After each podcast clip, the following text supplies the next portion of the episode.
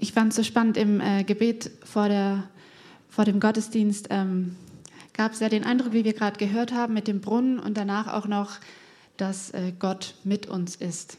Wie er mit Mose war, wie Gott es zu Mose gesagt hat. Und da passt auch die Predigt super dazu, denn äh, heute geht es um das Thema, warum wir uns nicht sorgen müssen. Ähm, ich glaube, wenn wir so drüber nachdenken, dann fallen uns in unserem Leben ganz viele Gründe ein, sich zu sorgen.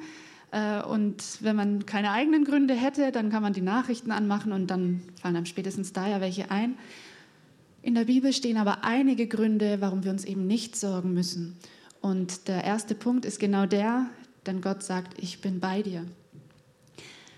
Ähm, ich habe das Beispiel von Josua, also Moses Nachfolger. Und ähm, wer die Bibel kennt und äh, vor allem Mose kennt man dann irgendwie schon, der hat ja dieses riesige Volk Israel aus der Sklaverei geführt, aus Ägypten geführt. Und es war eine riesen Herausforderung, die zehn Plagen, die sagen uns ja den meisten was. Zeichen und Wunder sind passiert und man hat wirklich gemerkt, Gott war mit ihm. Und jetzt äh, ist er gestorben und Josua sollte sein Nachfolger werden. Und in Josua 1, Vers 6 bis 9, da möchte ich mal starten. Da sagt Gott zu Josua, sei stark und mutig, denn du sollst diesem Volk das Land als Erbe austeilen, von dem ich ihren Vätern geschworen habe, dass ich es ihnen gebe. Sei du nur stark und sehr mutig und achte darauf, dass du nach dem ganzen Gesetz handelst, das dir mein Knecht Mose befohlen hat. Weiche nicht davon ab, weder zur rechten noch zur linken, damit du weise handelst überall, wo du hingehst. Lass dieses Buch des Gesetzes nicht von deinem Mund weichen, sondern forsche darin Tag und Nacht, damit du darauf achtest, alles zu befolgen, was darin geschrieben steht. Denn dann wirst du gelingen haben und auf deinen Wegen und dann wirst du weise handeln. Vers 9, ich glaube, einige kennen den, ich fand den schon mein ganzes Leben lang sehr ermutigend. Habe ich dir nicht geboten, dass du stark und mutig sein sollst? Sei unerschrocken und nicht verzagt, denn der Herr, Dein Gott ist mit dir überall, wo du hingehst. Das sind vier Verse und viermal sagt Gott zu Josua, sei stark und mutig oder unerschrocken und nicht verzagt. Ich hätte tausend Gründe, warum ich da mir Sorgen machen würde. Ja, was erwarten die von mir? Und Mose war vielleicht besser als ich oder der konnte das besser. Der hatte diesen Stab, ja, wir erinnern uns, mit dem hat er einige Sachen gemacht. Ähm, den kannten alle schon und auf mich haben sie schon nicht gehört, als ich Kundschafter war. Äh, Josua kam nämlich davor ja auch schon äh, den Israeliten bekannt vor. Er hat schon ein paar Mal was gesagt gehabt und jetzt soll er in Moses Fußstapfen treten und die sind so riesig. Und Gott sagt, fürchte dich nicht, denn ich bin bei dir. Und ich glaube, wir denken ganz oft, ich fürchte mich nicht, weil ich habe eine Versicherung oder ich habe eine gute Ausbildung oder ich habe Connections in dem Unternehmen, das wird schon klappen. Aber Gott sagt, fürchte dich nicht, denn ich bin bei dir. Und dieser Grund liegt komplett außerhalb von uns. Dieser Grund liegt unabhängig von unseren Umständen, ist er einfach da, denn ich bin bei dir. Wenn wir uns für ein Leben mit Gott entschieden haben, ändert sich das nicht. Gott ist bei uns, egal welche Krise wir vielleicht gerade durchmachen. Und ich finde es echt, der, der Lobpreis hat total gepasst, weil wenn wir uns darüber klar sind, wer mit uns ist, ja, diese Majestät, der Schöpfer, der alles geschaffen hat, ähm, das ist nicht irgendjemand, der so daherkommt und sagt, Kopf hoch wird schon, sondern derjenige ist der Experte, der kennt sich aus. Ähm, Seit es Menschheit gibt, wahrscheinlich beschäftigt sich der Mensch damit, den Körper irgendwie zu erforschen. ich finde es total spannend. Ähm, ich bin ja gerade schwanger und wenn ich mit meiner Oma darüber spreche, was mir der Arzt rät, dann sagt sie, echt, bei uns damals hieß es das und das. Und wir sehen, der Mensch versucht, irgendwas zu begreifen und Gott sei Dank gibt es die Medizin und Gott sei Dank entwickelt sie sich weiter. Aber Gott verändert sich nicht. Was er damals wusste, stimmt heute genauso. Er verändert sich nicht und das, was Gott in seinem Wort sagt, meint er so. Und wir sind dagegen winzig klein. Ich finde es im Bereich Medizin eben total spannend, weil es da ganz oft eben verschiedene Meinungen gibt und über die Jahre eben auch verschiedene Empfehlungen. Aber unser Gott sagt immer das Gleiche. Fürchte dich nicht, denn ich bin bei dir. Gott ist fähig und er ist Experte und er kennt sich Gott sei Dank auch in allem aus. Er hat unseren Körper geschaffen, unsere Seele. Er hat Beziehungen erfunden. Manchmal versteht man sich ja selbst nicht. Und selbst da hat er eine Lösung. Wir haben vorhin gesungen, wir können vergeben, weil Gott vergeben hat. Das ist manchmal auch wirklich ein Wunder, wenn man Zeugnisse hört, was Menschen vergeben äh, können oder vielleicht auch müssen, was sie erfahren haben in ihrem Leben. Und das können sie, weil sie den Gott haben, der eben alles kann und wir es nicht alleine machen müssen. Der zweite Aspekt, den wir uns heute anschauen wollen, ist, denn der Herr versorgt. Das ist äh, genau in Matthäus 6.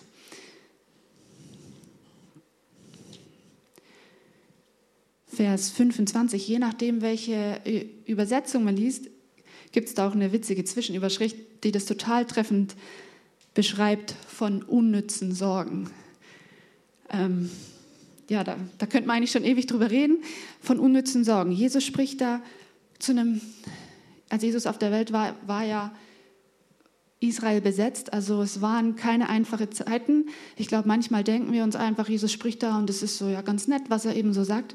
Aber die Menschen hatten wirklich auch Gründe zur Sorge. Äh, da gab es neue Steuern, da gab es ein bisschen Willkür. Ja? Man konnte einfach von einem Römer gebeten werden, irgendwohin mitzulaufen.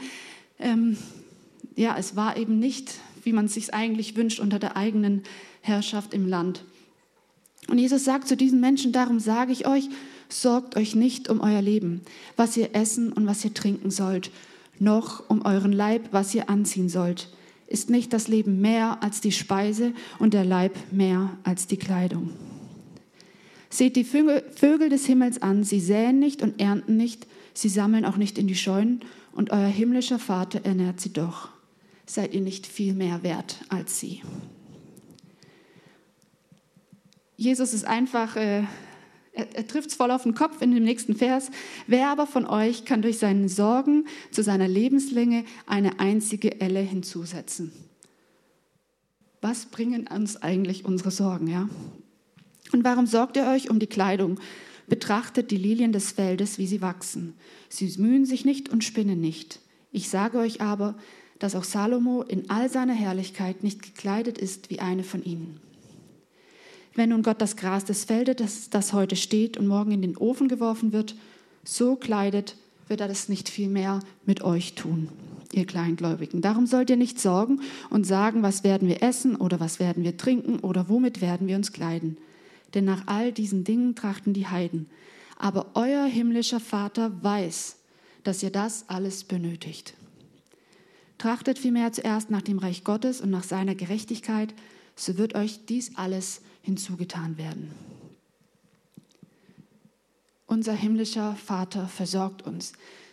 Wir haben ja einen Sohn und ähm, mit zwei hat er echt viel Energie und manchmal kann man sich da schon auch aufregen und denken, ich habe gerade was anderes vor, ja, und jetzt muss man zum fünften Mal die Milch äh, äh, aufwischen. Ähm, und trotzdem bekommt er jeden Tag was zu essen. Und trotzdem hat er Kleidung und trotzdem lasse ich ihn nicht im Kalten schlafen oder ohne Schlafsack oder so.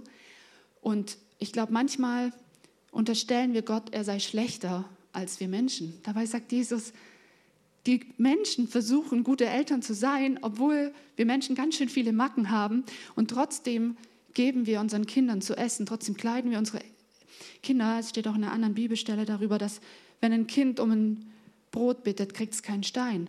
Aber manchmal glauben wir, ich glaube unterbewusst auch, dass Gott irgendwie es ihm egal ist oder der freut sich dran, wenn es mir schlecht geht oder er rächt sich jetzt, weil ich, weiß ich nicht, irgendwas Blödes angestellt habe und jetzt lässt er mich in meinem Schlamassel allein. Aber Gott ist der beste Vater, der beste Vater. Und egal, welchen leiblichen Vater du hier auf der Erde erfahren hast, Gott ist auf jeden Fall besser. Wenn er gut war, dann ist er trotzdem besser und wenn er schlecht war, ist er wahrscheinlich meilenweit davon entfernt. Und wir müssen uns wirklich nicht sorgen.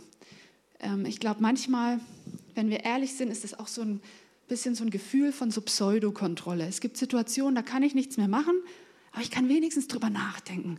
Wenn es so passiert, könnte ich das machen. Oder wenn das passiert, könnte ich es vielleicht so regeln. Und dann wälzen wir uns von links nach rechts im Bett und es passiert gar nichts. Ja, wie Jesus sagt, unser Leben wird nicht länger. Und äh, ganz ehrlich, merken wir auch hinterher ganz oft, es kam eh ganz anders. Oder der Lesungsweg, der uns erschien, äh, logisch erschien, war gar nicht möglich oder nicht notwendig. Deswegen sagt Jesus, sorg dich von vornherein nicht. Ja, das heißt nicht, dass wir nichts tun sollen. Josua hat auch seine Aufgaben gehabt. Wenn wir in der Bibel lesen, die Jünger haben unter Androhung, dass ihr Leben gefährdet ist, trotzdem Leuten von Jesus erzählt. Sie waren aktiv, aber wir können im Frieden bleiben. Ich finde es selber sehr herausfordernd und äh, deswegen hoffe ich, dass ich das auch mitnehme. Also, äh, in 1. Petrus 5, Vers 7, alle eure Sorge werft auf ihn, denn er sorgt für euch. Es gibt keinen Bereich, den wir ausklammern müssen. Ja, wenn man, ähm, also ich habe nicht so viel Ahnung vom Auto und wenn was mit dem Auto ist, dann rufe ich bis jetzt noch meinen Vater an oder meinen Schwiegervater und sage, hey, da blinkt das oder ja. Ähm, egal was es ist, unser Vater ist für uns und er möchte mit uns durch die Situation gehen. Der dritte Punkt ist in Hebräer 4, wird in Hebräer 4 deutlich. Ähm, ich finde es eine sehr bewegende Bibelstelle. In Hebräer 4, Vers 14 fangen wir mal an. Da wir nun einen großen Hohenpriester haben, der die Himmel durchschritten hat, Jesus, den Sohn Gottes, so lasst uns festhalten an dem Bekenntnis. Denn wir haben nicht einen hohen Priester, der kein Mitleid mit uns haben könnte, mit unseren Schwachheiten, sondern einen, der in allem versucht worden ist, in ähnlicher Weise wie wir, doch ohne Sünde. So lasst uns mit Freimütigkeit hinzutreten zum Thron der Gnade, damit wir Barmherzigkeit erlangen und Gnade finden zur rechtzeitiger Hilfe. Gott ist nicht nur unser liebender Vater, sondern Jesus war hier wirklich als ganz Mensch und ganz Gott auf der Erde unterwegs, ähm, wie auch immer das genau gegangen sein soll. Aber so war es und Jesus versteht dich. Jesus versteht dich, ihm ist es nicht egal, wie es uns geht. Er war in allem versucht wie wir. Das bedeutet, er hatte auch die Versuchung, sich Sorgen zu machen. Auf jeden Fall. Und ähm, vielleicht sitzt du hier oder hörst am Livestream zu oder schaust es später an und sagst, keiner weiß, wie es mir geht. Die Situation ist wirklich richtig schlimm. Vielleicht hast du eine schlimme Diagnose bekommen und der Arzt gibt dir keine Hoffnung mehr. Jesus weiß, wie sich das anfühlt. Er kam auf die Erde mit der Diagnose, mit der Aufgabe, einen furchtbaren Tod zu sterben. Er weiß, welche Gedanken sich da im Kopf einnisten wollen. Er weiß, was einen da so quälen kann. Er ist es durchgegangen. Jesus versteht uns wirklich. Er versteht uns im Körperlichen, wenn wir an Ostern denken, wie Jesus am Kreuz hing. Das kann man sich wahrscheinlich gar nicht vorstellen. In der Bibel steht, er wurde bis zur Unkenntlichkeit geschlagen. Wahrscheinlich hätten wir uns angewidert weggedreht und gedacht, oh. Er kennt körperliche und seelische Verletzungen. Er hat krassen Verrat erfahren. Er wurde von einem seiner engsten Freunde für ein bisschen Geld verkauft, sozusagen, ne, verraten. Er weiß, wie schlimm es sich anfühlt, total hintergangen zu werden, dass Leute einem in den Rücken fallen, für die man gerade sein Leben gibt. Und die anderen Freunde, als es hart auf hart kam und er verhaftet worden ist, die sagen, ich kenne ihn nicht. Gott sei Dank äh, habe ich so einen krassen eine krasse Verletzung noch nicht erlebt. Wir kennen es vielleicht, äh, dass man denkt, so, oh, dass der sich jetzt nicht meldet, ne? der weiß doch, dass es uns so und so geht oder keine Ahnung. Und, ähm, oder auch unter Kollegen, dass einer den anderen vom Chef schlecht macht. Aber Jesus wurde von seinen engsten Leuten verraten. Er kennt dich, er versteht dich, er weiß, wie weh es tut und er redet deine Angst oder deine Sorge nicht klein. Jesus ist für uns den größten Kampf eingegangen. Er ist wortwörtlich durch die Hölle gegangen, damit wir eine Chance haben, uns für Gott zu entscheiden. Wieso sollte er jetzt sagen, mir doch egal. Mir doch egal, was da gerade passiert in deinem kleinen Leben. Jesus liebt uns und er hat für uns gekämpft. Am Kreuz hat er den Tod überwunden und deswegen möchte er, dass auch unser Leben im Frieden verläuft, denn er hat es erkauft. Er hat den Frieden erkauft.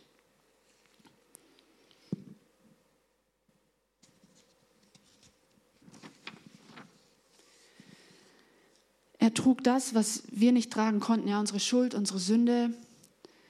Wenn man mal ein schlechtes Gewissen hat, geht es einem nicht so gut, aber Jesus hat alles Schlechte getragen von uns, ganzes schlechte Gewissen, jede Schuld von uns. Und Jesus sagt, ich verstehe dich, und ich trete für dich ein. Ich bin dein Hohepriester. Im Judentum war das der Hohepriester, der für das Volk ja zu Gott spricht. Und er ist auf unserer Seite. Jesus ist auf unserer Seite. Und in Johannes 16, Vers 33 sagt Jesus, in der Welt habt ihr Angst. Er spricht es nicht klein. Er sagt, in der Welt läuft das Leben manchmal so, wie wir es uns nicht wünschen. Aber seid getrost, ich habe die Welt überwunden. Das bedeutet, wir können Frieden haben, trotz Angst oder trotz immer wiederkehrenden Gedanken, die uns Angst machen. Und wir können sagen, Jesus hat es überwunden. In Römer 8, Vers 31 steht, was sollen wir nun hierzu sagen? Ist Gott für uns? Wer kann gegen uns sein? Er, der sogar seinen eigenen Sohn nicht verschont hat, sondern ihn für uns alle dahingegeben hat. Wie sollte er uns nicht mit ihm auch alles schenken? Damit komme ich zum vierten Punkt. Jesus hat erkauft, dass wir im Frieden leben können. Und einer der Schlüssel dafür ist in 2 Timotheus 1,7. Gott gab uns nicht den Geist der Furchtsamkeit, sondern der Kraft, der Liebe und der Selbstbeherrschung. Ich muss sagen, Selbstbeherrschung finde ich nicht so leicht. Ich finde es nicht leicht bei banalen Sachen, wenn man Lust auf Schokolade hat und denkt, jetzt habe ich schon genug gegessen. Und auch bei Sachen, wo man denkt, hey, das ist nicht richtig, da will ich eigentlich explodieren, da will ich was dagegen sagen. Im Streit, Selbstbeherrschung, auch schwierig. Beim fünften Becher Milch am Tag zum Aufwischen, auch nicht immer leicht. Aber Selbstbeherrschung bedeutet auch, ich kann den Gedanken sagen, stopp. Ich weiß, es ist gerade nicht leicht. Es geht nicht darum, das alles abzustreiten, aber zu sagen, ich weiß, Jesus ist auf meiner Seite. Und ich habe nicht den Geist der Angst, ich habe nicht den Geist der Furchtsamkeit, sondern der Kraft, der Liebe und der Selbstbeherrschung. Das heißt, ich kann sagen, stopp. Ich kann sagen, meine Sorgen sind in Gottes Hand aufgehoben. Ich kann mit jemandem beten, ich kann die Bewerbung schreiben, um meinen Job zu bekommen. Aber wenn ich es getan habe, kann ich meine Gedanken damit schließen. Ende, es ist bei Gott, jetzt ist Friede.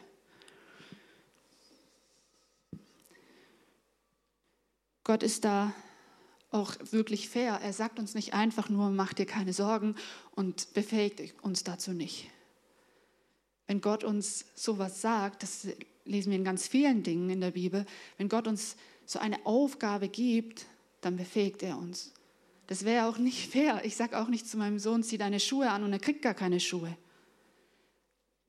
Aber Gott sagt, ich habe dir einen neuen Geist gegeben, den hat Jesus erkauft. Und mit diesem Geist kannst du anders leben und anders mit Situationen umgehen, auch wenn sie hart sind.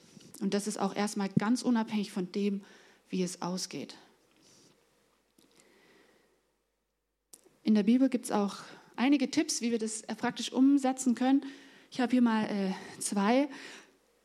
Den, den, ersten davon haben wir auch schon Josua gelesen. Da steht: Denk Tag und Nacht über mein Gesetz nach, damit es nicht von deinen Lippen weicht. Das ist schon mal ganz pragmatisch, weil wenn du über Gottes Wort nachdenkst, kannst du nicht parallel über Sorgen nachdenken. Das ist schon, schon ganz, äh, ganz logisch irgendwie. Und ich habe ehrlich gesagt als Jugendliche einen witzigen Gedanken gehabt. Ich dachte immer, Tag und Nacht über Gottes Wort nachdenken. Meine Mama schickt mich doch gerade ins Bett. Meine Eltern sagen, ich soll ins Bett gehen, dann werde ich doch jetzt nicht ewig drüber nachdenken. Aber ich glaube, Gott meint eher, wenn du nachdenkst, dann denk über Gottes Wort nach. Wenn du nachts aufwachst, wenn du an der Bushaltestelle stehst, dann mach dir keine Sorgen, wie wird das und das und das, sondern denk über ihn nach. Weil wenn wir ehrlich sind, entsteht da ja ganz oft so ein Sog. Ne? Und von einer Kleinigkeit, von dem negativen Gedanken wird es plötzlich die Weltkatastrophe und wir können das schier nicht mehr raus. Aber eben doch mit dem neuen Geist und wenn wir das immer mehr einüben, auch uns selbst zu reflektieren, zu denken, hey, denke ich eigentlich gerade Gottes Gedanken? Ja, es ist gerade schwer oder ja, es wird knapp oder ja, wir müssen unsere Finanzen irgendwie anders strukturieren oder ich, ich muss dann auch mal ein Gespräch mit jemandem eingehen oder ich muss zum fünften Mal zum Arzt. Aber mein Gott ist mit mir, er versorgt mich und er meint es gut mit mir. Der zweite Tipp ist, vergiss nicht, was er dir Gutes getan hat. Das kommt aus Psalm 103 und wir kennen da auch, viele von euch kennen vielleicht auch das Lied. Ähm, und wenn man länger mit Gott unterwegs ist, fallen einem auch viele Sachen ein, wenn man lang genug nachdenkt, auf jeden Fall, wo man Gott erfahren hat, wo man Gottes Versorgung, Gottes Trost erfahren hat. Und wenn dir gar nichts einfällt, dann gibt es auf jeden Fall einen Punkt und den möchte ich, das ist der fünfte Punkt und den möchte ich mit einer kurzen Geschichte verdeutlichen. Wir stellen uns mal vor, Lukas hat einen richtig reichen Onkel, der lebt auf den Malediven und ähm, der lädt ihn zum Urlaub ein. Und er sagt, hey, ich habe dich voll lieb und ich freue mich, wenn du vorbeikommst. Malediven, ich habe hier ein Luxushotel, ja, wir können, kriegst hier Taschengeld, du kannst hier alles Mögliche machen. Wir können schnorcheln gehen, Helikopterausflug, keine Ahnung, ich war noch nie da. Die Sachen, die man eben toll findet, kann man dort machen und wir werden eine gute Zeit zusammen haben. Und Lukas liest diesen Brief und denkt, ja, richtig genial. Und der Onkel schickt ihm die Zugtickets und sogar ein äh, ein Zugticket zum äh, Flughafen und die Flugtickets und sagt, hey, ich werde dich hier versorgen, du kriegst Taschengeld jeden Tag und wird richtig gut.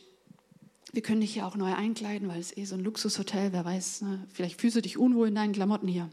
Wird richtig gut.